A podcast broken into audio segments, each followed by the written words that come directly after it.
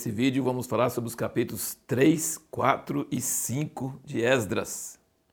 E a pergunta que fizemos no último vídeo é por que, que fizeram o altar antes do templo?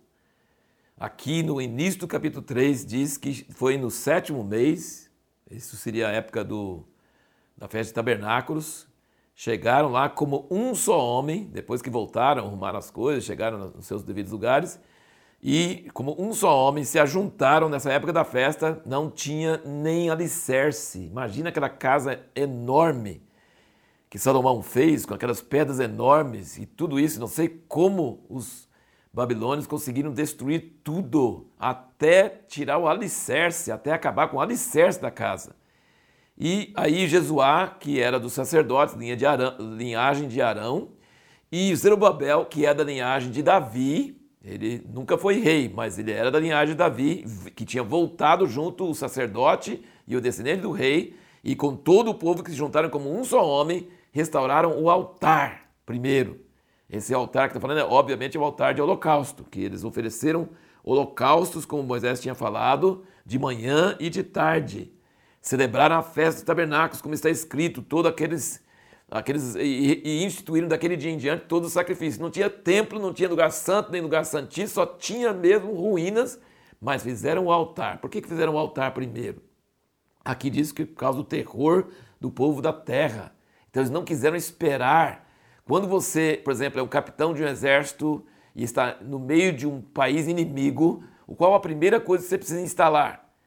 Contato com a sede, com o comando geral porque se você não tiver contato, comunicação, os seus próprios amigos podem te bombardear, eles têm que saber onde você está e você tem que saber onde pedir socorro.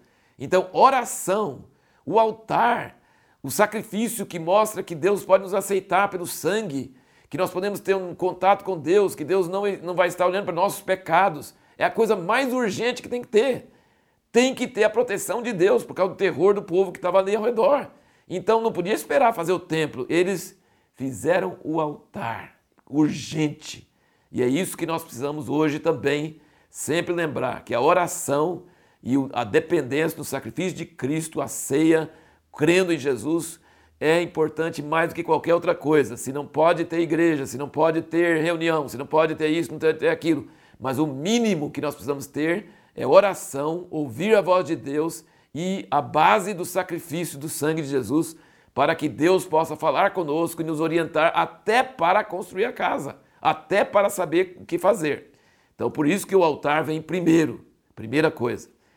E aí, depois de alguns meses, eles lançaram os alicerces. Então, quando fizeram o altar, restauraram os sacrifícios que tinham sido ordenado por Moisés.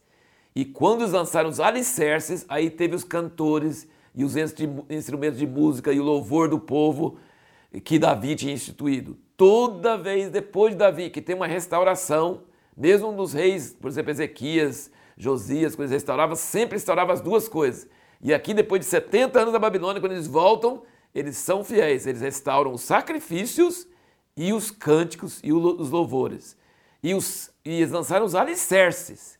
Quando lançaram os alicerces, o que é o alicerce da igreja? Que a igreja é a casa de Deus hoje são os apóstolos e profetas, os cinco ministérios de Efésios 4:11. Então não tinha a casa ainda, não tinha uma igreja, mas tinha a palavra profética e tinha os apóstolos, quer dizer, em figura, quando ele estava lançando os alicerces. E aí teve choro, porque era tão pequeno, tão mirradinho em relação àquele grandioso templo que tinha antes. Então os, os velhos que tinham visto o templo da sua glória choraram. E o povo mais novo, que nunca tinha visto a glória, muito alegre, celebrando, fazer uma voz de alegria, porque tinha sido possível voltar e novamente lançar os alicerces do templo. Agora, só porque Deus ordenou que eles voltassem e Deus está cumprindo a sua palavra que foi falada para Jeremias e, e, tudo foi, Deus despertou os espíritos, não quer dizer que não vai haver oposição. E aí nós vemos no capítulo 4 que aquele povo que o rei da Síria levou para o reino do norte que era outros povos, e depois trouxe alguns sacerdotes idólatras de Israel daquela época para ensinar o povo as leis de Deus. Lembra, em Crônicas nós falamos sobre isso. E então houve um culto misturado. Adoravam Jeová e Baal e todos os outros deuses, faziam uma mistura. E isso é os samaritanos. Moravam em Samaria E esses samaritanos duraram até o tempo de Jesus, também tinha samaritanos. Era uma mistura, era um sincretismo de misturar coisas de Deus com coisas de idolatria. E eles chegaram assim: nós queremos construir junto, porque desde que o rei da Síria nos trouxe para cá, a gente serve a Deus. E o Zerubabel e, o, e os Josué e os, os outros falaram assim: não, vocês não podem construir junto conosco. Eles não poderiam deixar.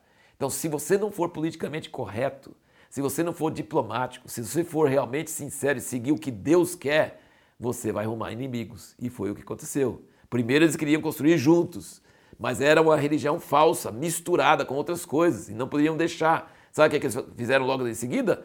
Eles inquietavam o povo de Deus que queria construir.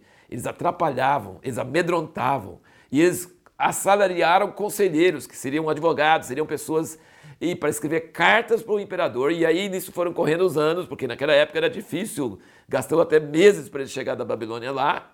E esse pessoal escreveu, e, e quando eles escrevem, não fala nada da casa de Deus.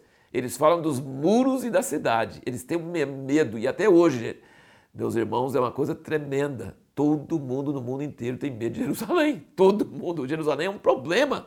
E se você for ver, não é uma cidade tão grande quanto Nova York, quanto Tóquio, quanto é, é, Londres, esses outros lugares, não é tão importante, mas só que Jerusalém é um perigo. Aí eles falam assim: se você estudar, se você procurar, você vai ver que se essa cidade for edificada, se ele tiver muros, se ele for forte, eles vão revoltar contra o império, eles vão dar uma dor de cabeça para vocês.